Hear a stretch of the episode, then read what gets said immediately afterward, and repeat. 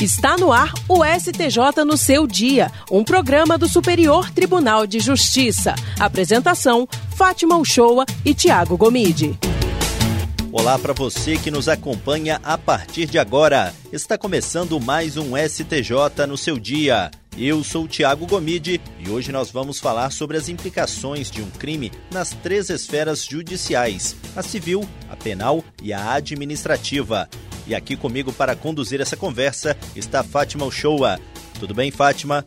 Olá, Tiago Gomide, tudo ótimo e espero que com todos os que nos acompanham também. Bom, hoje a gente vai conversar com a Júlia Azambuja, que escreveu uma reportagem especial publicada no portal do Superior Tribunal de Justiça sobre a independência e as implicações entre essas três esferas da justiça. Seja muito bem-vinda, Júlia. Como sempre, aqui é o STJ no seu dia. Obrigada, Fátima. Obrigada, Tiago. É um prazer estar com vocês aqui. Júlia, o STJ já adotou posições importantes em diversos debates sobre as controvérsias referentes à correlação entre as três esferas da justiça. E eu queria saber, essas três instâncias judiciais, elas são independentes entre si? Então, Fátima, a legislação brasileira prevê que a mesma conduta ilícita pode gerar diversas consequências em diferentes esferas da justiça. Por exemplo, se um servidor público comete um ato considerado crime durante o expediente, ele pode ser processado e condenado em três esferas diferentes: a penal, para apuração do crime, na civil, é, caso a vítima peça uma indenização, e administrativa, para o exame da sanção aplicável no serviço público. Em regra, essas três esferas elas funcionam de forma independente e podem adotar decisões distintas, sem que a eventual condenação em mais de uma delas configure indevida punição pelo mesmo fato. Só que a própria legislação, em especial o Código Civil, o Código de Processo Penal e a Lei 8.112, é, prevê hipóteses que há implicações mútuas e possíveis conexões entre o andamento e o resultado dessas ações. Muitas controvérsias sobre a correlação entre as esferas decisórias é, acabam sendo analisadas pelo Poder Judiciário, o que leva o, o STJ a adotar posições importantes em diversos desses debates. Vamos falar de algumas dessas decisões que você citou na sua reportagem, Júlia. A indenização civil pode ser fundamentada em condenação criminal sem trânsito em julgado? Sim, Tiago. É, a terceira turma decidiu que o reconhecimento de prática de um crime ou a identificação de seu autor em sentença penal condenatória, ainda que o processo não tenha transitado em julgado, podem sim fundamentar a condenação em ação civil de reparação. Nesse caso, após seu filho ter sido vítima de homicídio, uma mulher ajuizou uma ação de danos morais contra o acusado, e o juízo civil fixou uma indenização de 100 mil reais. Só que o Tribunal de Justiça de São Paulo é, reformou a sentença e julgou o pedido improcedente, porque considerou que, além de não haver testemunhas, o réu sempre alegou legítima defesa e indicou um comportamento agressivo por parte da vítima. O ministro Ricardo Vilas Boas Cueva, o relator do recurso, observou que o artigo 935 do Código Civil adotou o sistema de independência entre as esferas civil e criminal, mas que tal independência é relativa, já que, uma vez reconhecida a existência do fato e da autoria no juízo criminal, essas questões não podem mais ser analisadas pelo juízo civil. Ele explicou que, enquanto o dever de indenizar é incontestável diante de uma sentença condenatória com trânsito e julgado, é, nas hipóteses de sentença absolutória é, fundada em inexistência do fato ou negativa de autoria, não há obrigação de indenização. Contudo, ele apontou que o caso dos autos não se encaixa em nenhuma dessas situações, já que a sentença condenatória ainda não é definitiva. Assim, era preciso avaliar os elementos de prova para medir a responsabilidade do réu é, pela reparação do dano. O ministro ressaltou que, no caso em questão, não se poderia negar a existência do dano sofrido pela mãe, nem a alta reprovabilidade da conduta do réu. Mesmo que a vítima tenha demonstrado um comportamento agressivo e tem havido luta corporal, conforme sustentado pela defesa, o ministro comentou que esses elementos não afastam a obrigação de indenizar, é, especialmente quando todas as, as, circunstâncias relacionadas ao crime foram é, minuciosamente examinadas pelo Tribunal Criminal, resultando na sua condenação. O Código Civil trata de delimitar algo sobre a prescrição quando a ação civil é resultado de fato a ser verificado na instância criminal, Júlia? Exatamente, Fátima. Ao julgar um recurso especial, é, que ocorreu em segredo do, de justiça, A terceira turma reafirmou o entendimento de que, quando a ação civil se originar de fato que deva ser apurada no juízo criminal, é, o Código Civil é, de 2002 assegura que não ocorrerá a prescrição antes da, antes da respectiva sentença definitiva, independentemente do resultado da ação na esfera penal. No caso, uma mulher de 22 anos é, ajuizou uma ação de indenização por danos morais contra um familiar, alegando ter sido vítima de ameaças e de abuso sexual praticados por ele lá em 2001, quando ela tinha apenas é, 7 anos de idade. No recurso ao STJ, o acusado alegou a ocorrência da prescrição da ação, afirmando não haver prejudicialidade entre as esferas civil e criminal. O artigo 200 do Código Civil somente poderia ser aplicado se a ação penal tivesse sido proposta regularmente, mas no caso teria sido reconhecida a ilegitimidade ativa do Ministério Público na, ação criminal.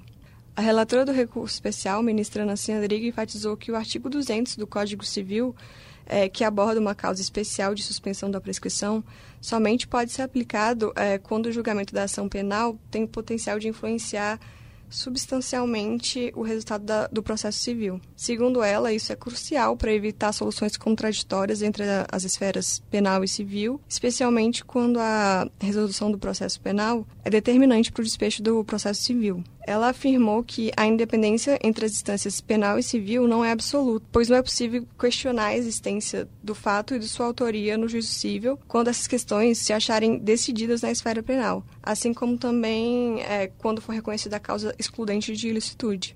Por fim, a ministra esclareceu que, conforme a jurisprudência do STJ, o artigo 200 do Código Civil incidirá independentemente do resultado alcançado na esfera criminal. Júlia, e a prescrição na ação penal impede o andamento da ação indenizatória no juízo civil?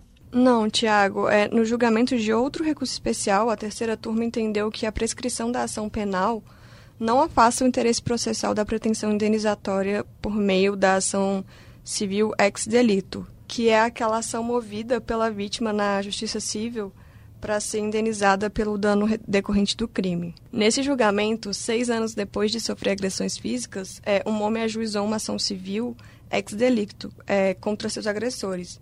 Entretanto, é, após o juiz do primeiro grau condenar os agressores por lesão corporal grave, a pena dos réus foi extinta pela prescrição retroativa. Os agressores então interpuseram um recurso especial no STJ alegando que a ação indenizatória só poderia ter sido ajuizada se houvesse condenação criminal transitada em julgado. Eles sustentaram também que a pretensão reparatória estaria prescrita. A ministra Nancy Andrighi, relatora, ponderou que a prescrição da pretensão punitiva do Estado impede apenas a formação do título executivo judicial na esfera criminal, mas não afeta o exercício da pretensão indenizatória no juízo civil. Segundo a ministra, a legislação brasileira estabelece uma relativa autonomia entre as esferas civil e penal. Ela explicou que aqueles que desejam buscar compensação pelos danos decorrentes de um delito têm a opção de ingressar com uma ação de indenização no âmbito civil ou aguardar o desfecho é, do processo penal, podendo somente após isso é, liquidar ou executar o título executivo resultante de uma eventual sentença penal condenatória transitada em julgado. Júlia, é, o juiz ele pode fixar valor mínimo de dano moral em sentença penal condenatória?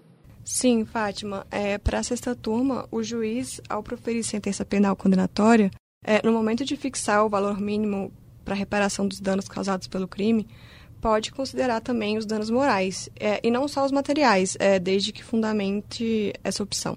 O Tribunal de Justiça do Distrito Federal e Territórios é, havia decidido que a condenação à reparação mínima prevista no artigo 387, inciso 4 do Código de Processo Penal, diz respeito a apenas os prejuízos materiais demonstrados nos autos, sem envolver o dano moral.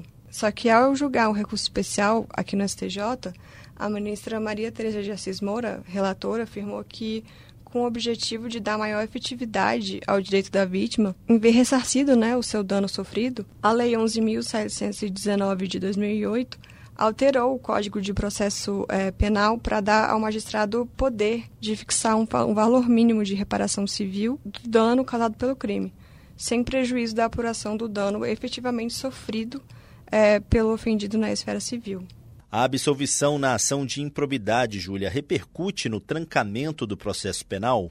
Então, Tiago, a absolvição na ação de improbidade administrativa em virtude de falta de dolo ou da ausência de obtenção de vantagem devida esvazia a justa causa para a manutenção da, da ação penal. Foi com esse entendimento que a quinta turma deu provimento a um recurso de habeas corpus e trancou uma ação penal contra uma empresária acusada de integrar um suposto é, esquema de desvio de verbas públicas no governo do, do DF a empresária enfrentou acusações de corrupção ativa e lavagem de dinheiro no, no âmbito da Operação Caixa de Pandora. Entretanto, com base na subsequente absolvição na ação de probidade, movida em razão dos mesmos eventos, a defesa da empresária interpôs um habeas corpus que foi denegado pelo TJDFT.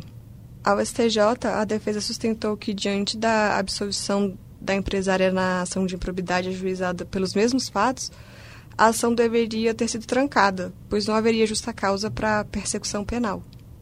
O relator do recurso, o ministro Reinaldo Soares da Fonseca, observou que não é possível que o dolo da conduta em si não esteja demonstrado no juízo civil e se revele no juízo penal, se tratando, se tratando de um mesmo fato. O magistrado ponderou que, apesar da absolvição civil não autorizar o encerramento da ação penal, existem fundamentos que não podem ser ignorados na análise do juízo criminal.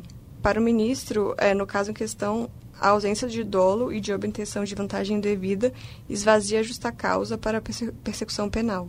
É, será que vincula o juízo civil no julgamento da ação reparatória, Júlia?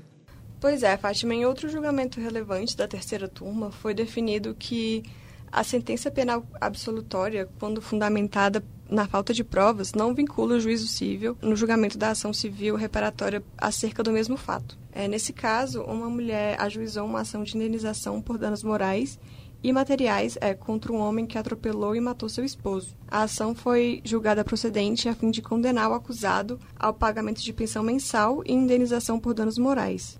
É, no mesmo período, é, uma ação penal pelo mesmo fato também estava é, em andamento, é, na qual o juiz, segundo o acusado, teria reconhecido a responsabilidade exclusiva da vítima, o que resultou na sua absolvição.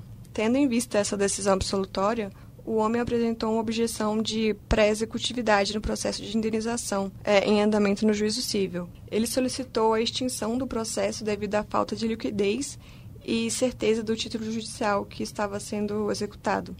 As instâncias ordinárias, contudo, rejeitaram a objeção. É, em seu voto, a ministra Nancy Adrigue, relatora, apontou que a absolvição no juízo criminal não exclui automaticamente a possibilidade de condenação no juízo civil. É, segundo a ministra, o juízo civil é menos rigoroso é, do que o criminal no que diz respeito aos requisitos de condenação, o que explica a possibilidade de haver decisões aparentemente conflitantes em ambas as esferas. A relatora também ressaltou que, apesar de o recorrente afirmar que a absolvição no juízo penal ocorreu por culpa exclusiva da própria vítima, a decisão foi proferida por falta de provas, de maneira que não impede a indenização pelo dano civil. Por fim, a ministra Ana Sandrigo explicou que a ação em que se discute a reparação civil somente estará prejudicada na hipótese de a sentença penal é, absolutória estar fundamentada na inexistência do fato, na negativa de autoria ou em alguma excludente de ilicitude.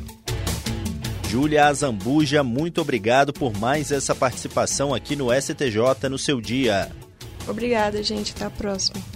Vale sempre destacar que o conteúdo completo dessa reportagem pode ser conferido lá no site do STJ Basta acessar www.stj.jus.br. Todo domingo, uma matéria especial é publicada lá no portal, abordando tanto questões institucionais como jurisprudenciais relacionadas ao Tribunal da Cidadania. Vale a pena conferir. STJ no seu dia. E chegamos ao fim de mais um STJ no seu dia. Muitíssimo obrigada por sua companhia pela Rádio Justiça e também pelas plataformas digitais. O programa STJ no seu dia tem produção de Caio Baltazar. Trabalhos técnicos de Júlio César e Roberto Fernandes. Direção de Daniele Lombardi, coordenação geral de Eduardo Moura. Até sexta-feira que vem. A gente se encontra. Tchau, tchau. STJ no seu dia, um programa do Superior Tribunal de Justiça.